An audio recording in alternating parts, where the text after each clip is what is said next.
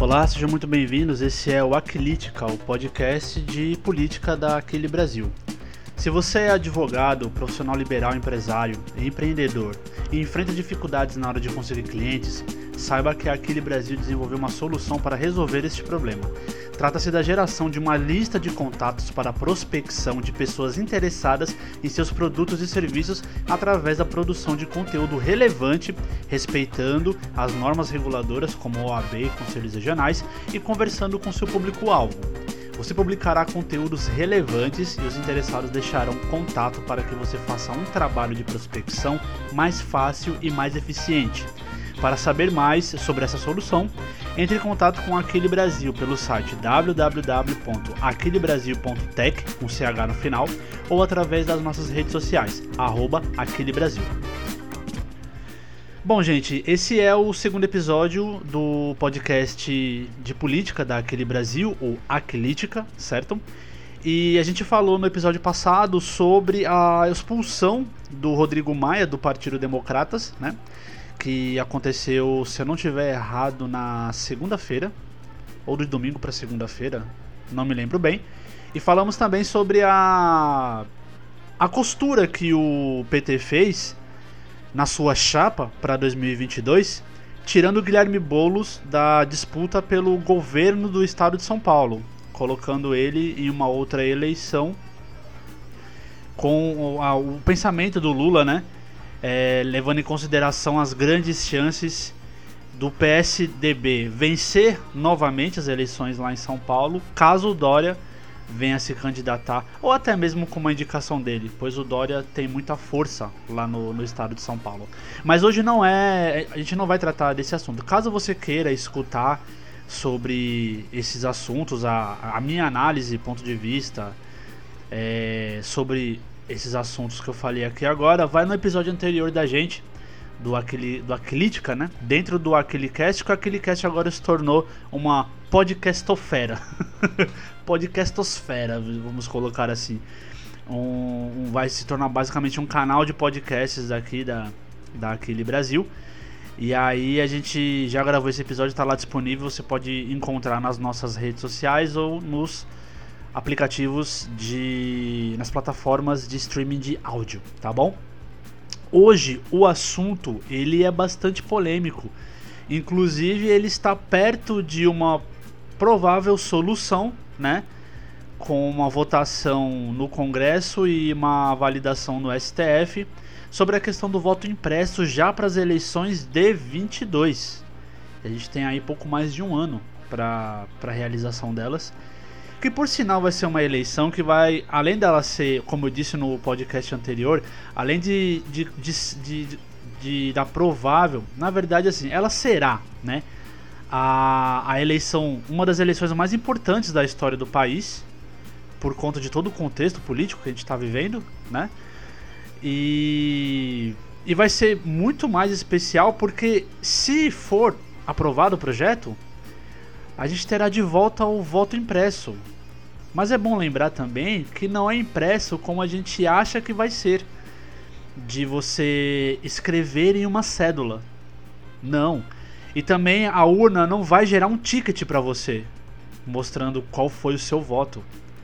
O projeto da, do voto impresso, é, segundo o ministro é, José Luiz Barroso, se eu não estiver errado, Deus me livre o nome do ministro do TSE agora, o ministro Barroso do TSE informou que o projeto em questão ele imprime de fato o voto da, do eleitor, né? Só que ele vai direto para uma urna para que seja feita a contagem desses votos de forma manual. Já que os defensores desse projeto não confiam na apuração 100% digital do atual sistema eleitoral digital daqui do Brasil, que é, ante o seu lançamento foi amplamente elogiado por várias instituições no mundo e hoje ele é contestado é, majoritariamente ou até exclusivamente pelas pessoas da direita, né? pelos políticos pelas, é, por, dos defensores dos valores, enfim, dos adeptos à direita conservadora e à direita extrema, que se chama hoje de bolsonarismo raiz, né? E é importante de falar algumas coisas sobre a urna eletrônica para contextualizar. Eu obviamente vou dar minha opinião aqui, mas de antemão já digo que vocês estão convidados a, a conversarem comigo sobre essa temática nas redes sociais. A gente posta as chamadas dos podcasts nas redes sociais da Brasil, arroba Aquele Brasil. E você pode ficar à vontade ali para opinar depois de escutar o podcast, opinar e dizer, ah não, acho isso, acho aquilo. A gente está aqui para o debate, como eu disse no podcast anterior, é um podcast que ele tem como objetivo a geração de um debate construtivo, um debate respeitoso acerca da, do cenário político que a gente está vivendo hoje, certo? Então a urna eletrônica, ela estreou no pleito de 1996, tá? desde o seu lançamento, desde a sua adesão, o único pedido formal de uma auditoria na apuração dos votos, ou um pedido relevante, nas palavras do ministro Barroso hoje pela manhã na CNN, foi em 2014, quando o PSDB e a campanha do Aécio Neves eles de fato é, contrataram, foi feita uma auditoria no, na, nos votos, na contagem de votos das eleições de 2014, que a Dilma venceu o Tucano. E assim foi a sua reeleição. E nessa auditoria não foi encontrada nenhuma fraude, nenhum problema, certo? Isso tá na internet, vocês podem pesquisar e pode, com, pode, com, é, pode comprovar isso, né? E, e atestar esse fato. E aí, essa questão da, da apuração dos votos, principalmente agora por conta dessa da questão digital, né? Os questionamentos levantados é sobre questão de cibersegurança, né? É, talvez pelo fato do processo ser tão sigiloso gera essas desconfianças pelas pessoas que estão defendendo o, a, o retorno do voto impresso ou o voto impresso nesse novo formato que eu mencionei agora há pouco. É, eles talvez se abracem nessa questão da, da, da sigilosidade, sei nem se existe esse termo, perdão, mas sobre é, todo o segredo, todo o, o, processo envolvido na apuração para que não vaze os dados das urnas. E se fala muito sobre cibersegurança, mas é bom lembrar que as urnas eletrônicas elas não são conectadas à internet. A transmissão dos dados. É, é, vamos, vamos contextualizar o funcionamento da urna eletrônica, tá? A urna eletrônica ela recebe um software de operação porque ela vem com os dados dos candidatos da, do pleito, né? As informações devidamente atualizadas, com os registros, né? E isso só vai é, às candidaturas que até então não sofreram indefer é, indeferimento, né? É, um candidato que está num processo de indeferimento ou não de sua campanha, se não foi resolvido até o dia do pleito, ele vai estar tá lá disponível para votação no sistema. Se esse candidato, e a gente vai entrar no assunto que a gente vai abordar depois, mas se esse candidato tiver disponível lá na, na urna para a pessoa votar, a galera vota, 50% mais um voto. É, vota nesse cara, ele tem a campanha, a campanha indeferida, dependendo da decisão do indeferimento de sua campanha, vai ser convocado as eleições suplementares né, para o cargo do qual esse candidato, no caso das majoritárias, tá? No caso das majoritárias, é, prefeito, senador, é, governador e presidente da República são as eleições suplementares para poder corrigir, né, esse pleito. E dependendo do prazo que isso aconteça também, as eleições não são diretas, tá? Elas são indiretas. Quem vai definir são as casas legislativas. Isso está lá no, se eu não tiver errado, no artigo 223 do Código Eleitoral. tá? Então é importante contextualizar isso. Então, o, os candidatos estão lá na urna disponíveis, as pessoas votam. Às 17 horas, desculpa, é fechada a, a sessão eleitoral. E aí o presidente da sessão vai lá com uma senha que ele tem e transmite os dados da urna eletrônica para um pendrive. Esses dados já são transmitidos criptografados este pendrive vai para um lugar específico da presidência da, da, da zona eleitoral, da, do distrito eleitoral, vai para o juiz né, da, da zona eleitoral. Ele, por sua vez, é, passa os dados para o TRE, o regional, tá bom?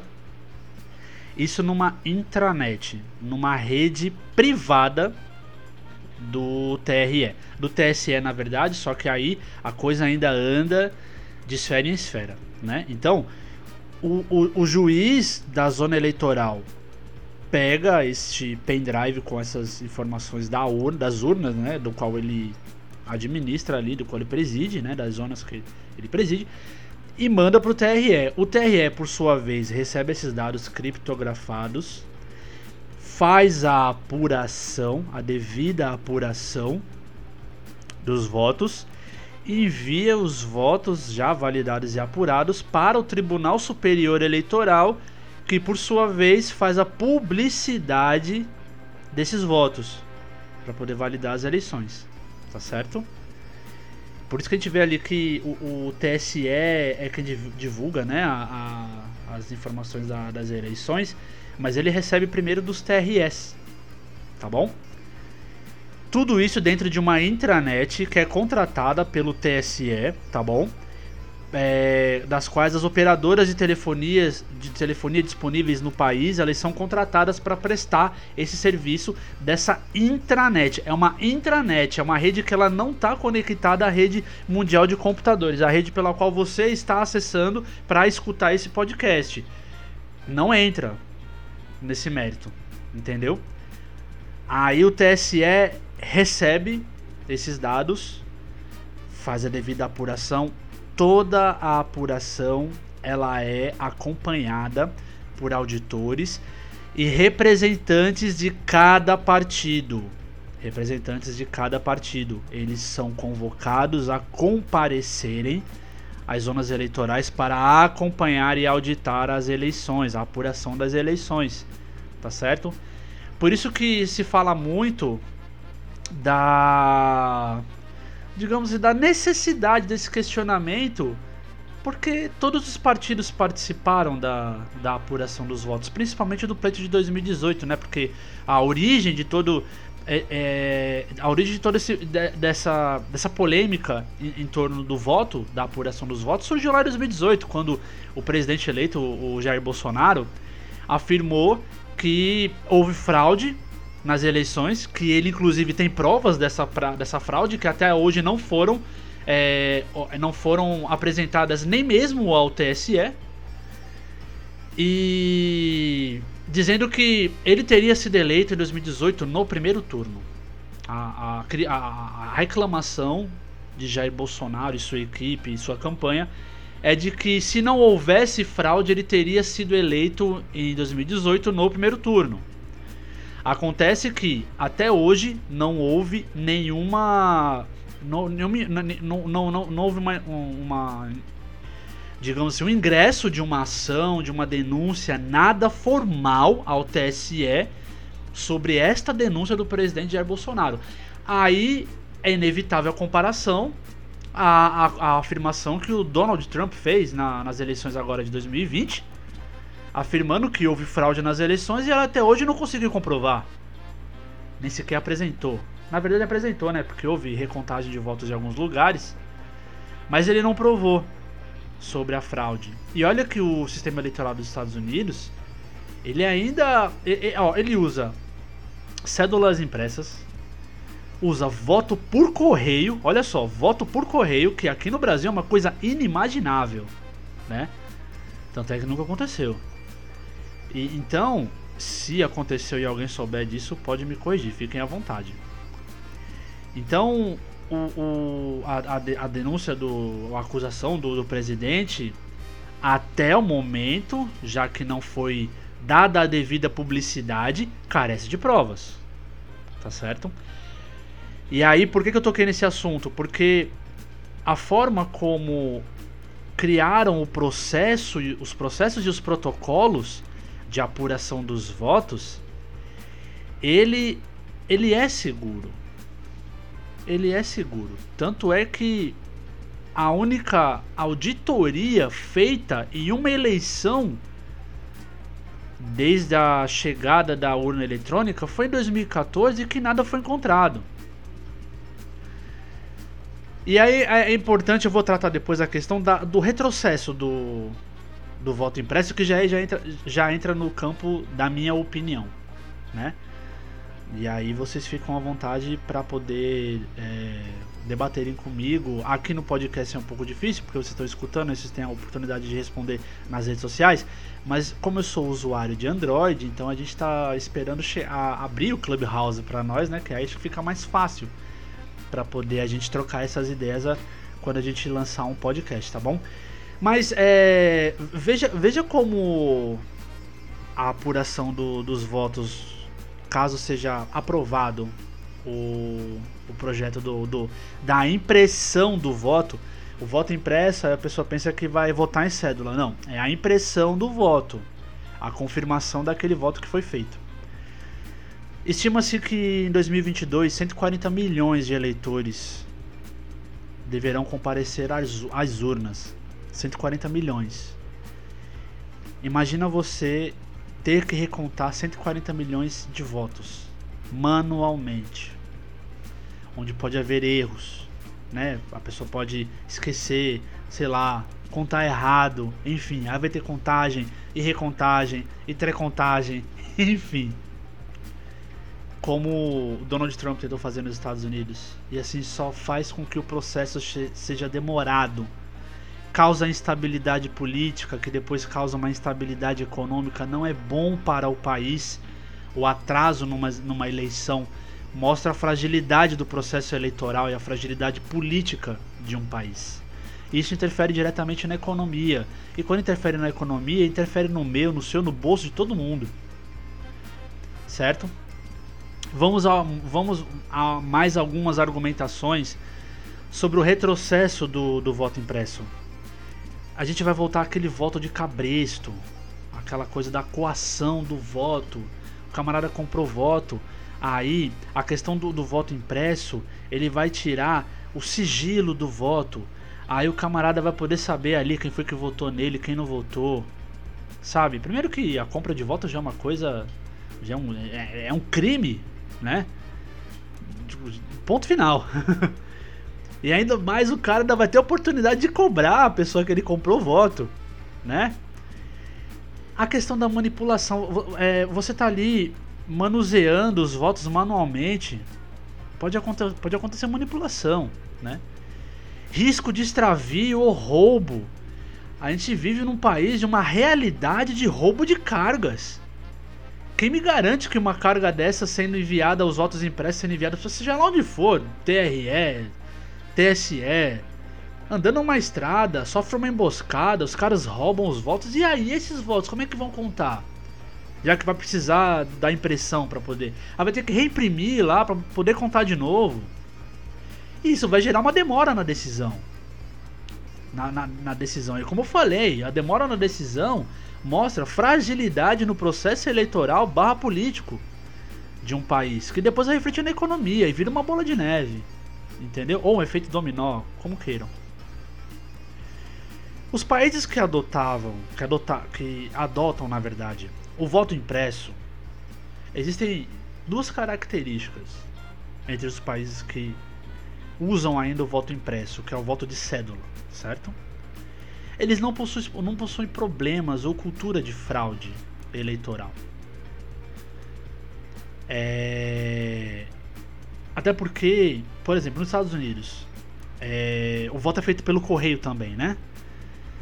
E aí, se um camarada assalta um carteiro que tá levando ali os votos, é crime federal, o cara vai preso e ponto.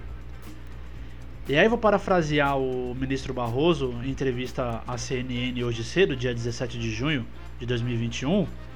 Aqui no Brasil, o camarada desvia 70 milhões e é uma dificuldade enorme para prender o cara.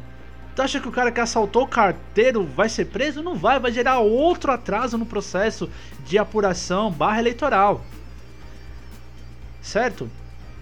E aí, outra característica dos países que adotam o voto impresso é que eles vivem sob regimes ditatoriais.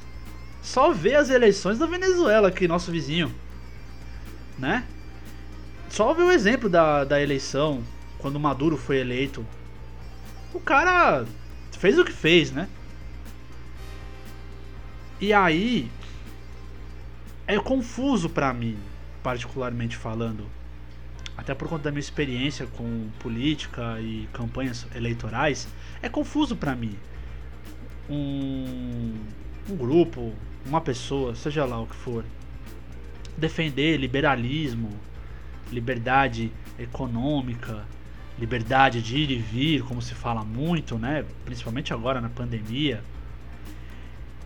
E querer trazer um retrocesso que hoje é adotado apenas em países que não tem os mesmos problemas que a gente, o que vive sob regime ditatorial. é confuso para mim.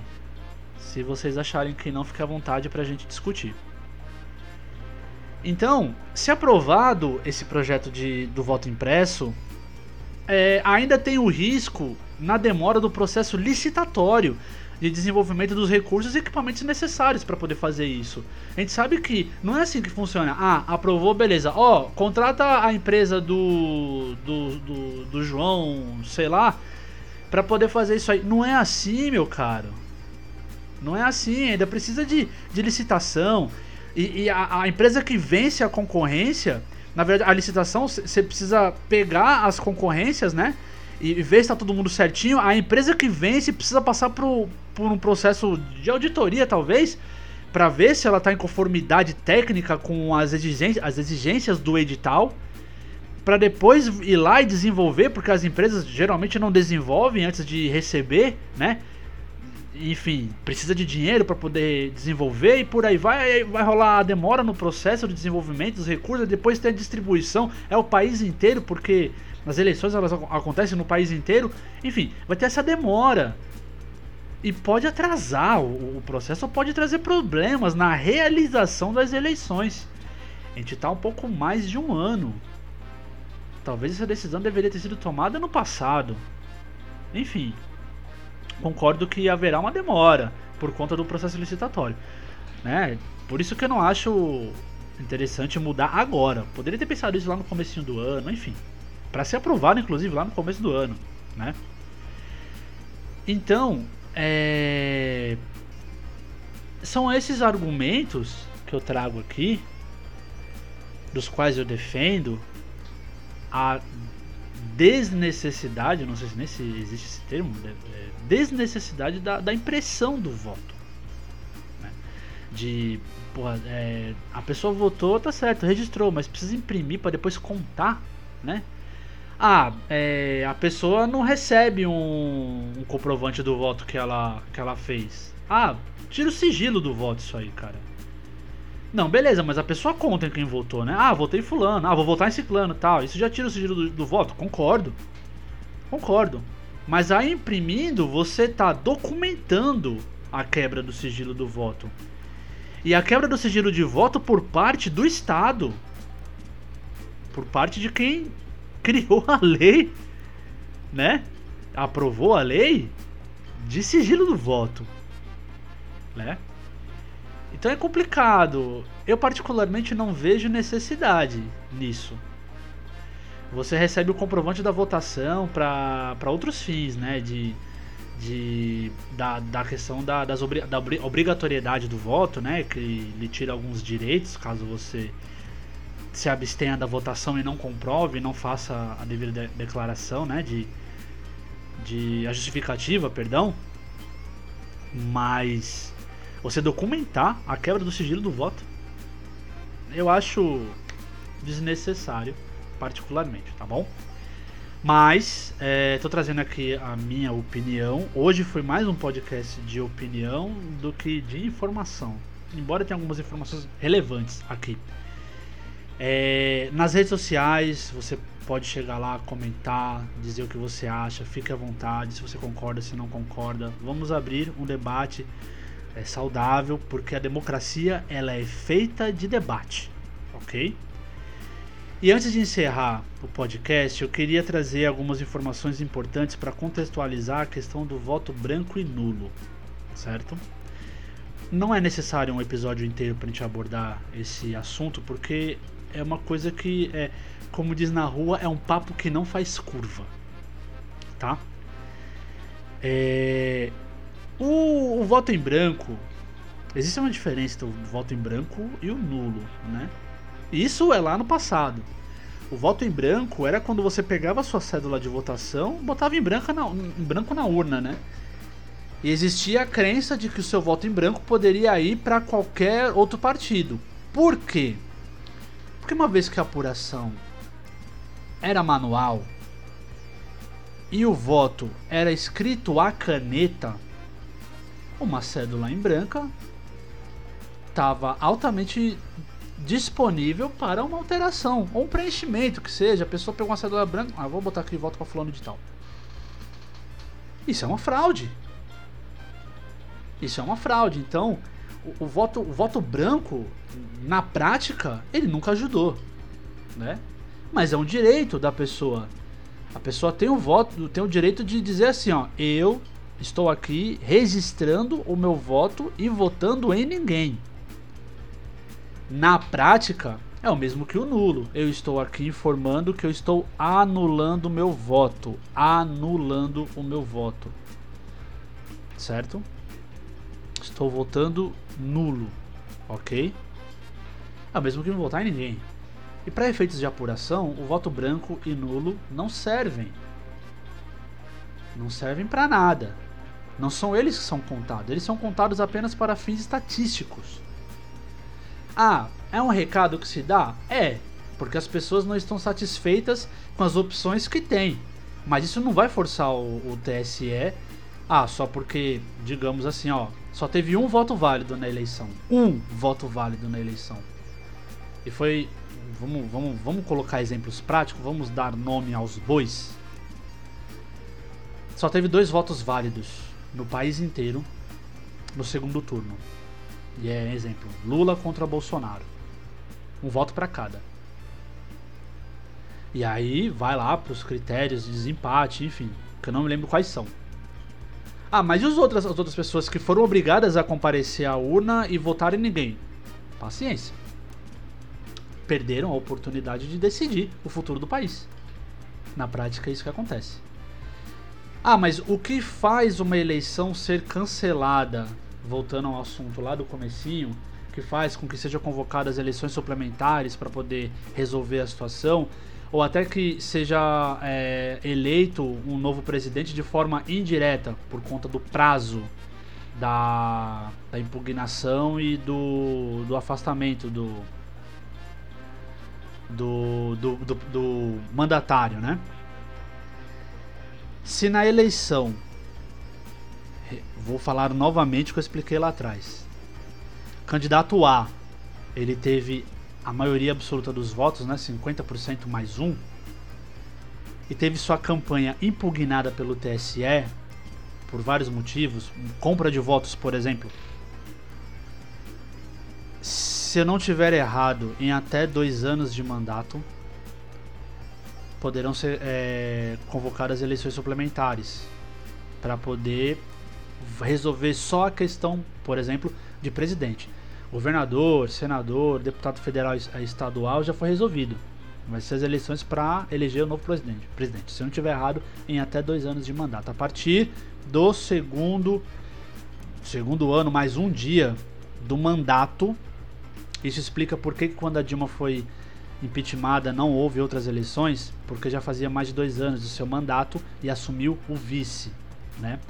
quando acontece da, da impugnação é, de uma campanha, vai-se embora o presidente o vice, a chapa toda, né? E aí, em até dois anos, são convocadas novas eleições. Depois de dois anos, assume o vice. E se for o problema da da chapa toda ir embora, o, o novo presidente ele é eleito de forma indireta, ou seja, pelos deputados. A pergunta que eu trago aqui pra gente é: hoje, diante do cenário político que a gente se encontra, você confiaria a eleição de um presidente da República ao Congresso? Essa pergunta, acho que ela vai te fazer refletir mais sobre o seu voto. Em quem você está votando. Você confia 100% no candidato que você está votando? Porque se o presidente for afastado após dois anos de mandato, quem vai decidir o próximo presidente é ele, tá bom? E ele precisa estar tá andando alinhado com seus valores, tá certo? Espero que eu tenha ajudado bastante a esclarecer essa questão do voto nulo e branco, que foi o tema final aqui. Espero que eu tenha trazido informações relevantes sobre a questão polêmica do voto impresso. Se você discorda, se você é, acha que eu, tô, que eu falei alguma besteira, que eu errei, que eu menti, eu cometi um erro, fique à vontade, pode ir lá dizer, argumentar, fique à vontade, tá certo? Esse podcast ele tem muito mais o objetivo de trazer discussões e debate do que influenciar, tá bom? E se você escutou até agora, eu agradeço de coração sua audição tá? Fique ligado aqui no, no podcast, no Aquilecast, a gente fala, a gente tem um podcast de entrevistas, né, que a gente traz, traz sempre uma pessoa relevante de algum setor, alguma área de conhecimento para bater um papo. Temos o Aquile Marketing, que é um podcast exclusivo de marketing, tá bom? E esse aqui, o Aquilítica, que é o podcast de política, tá bom? Segue Aquile Brasil nas redes sociais, arroba Brasil, lembrando que Aquile se escreve A-K-I-L-L-I, tá bom? Me siga nas redes sociais se você quiser, arroba realcalima, calima com K, tá bom? E agradeço de coração novamente a sua audição e até a próxima. Um forte abraço.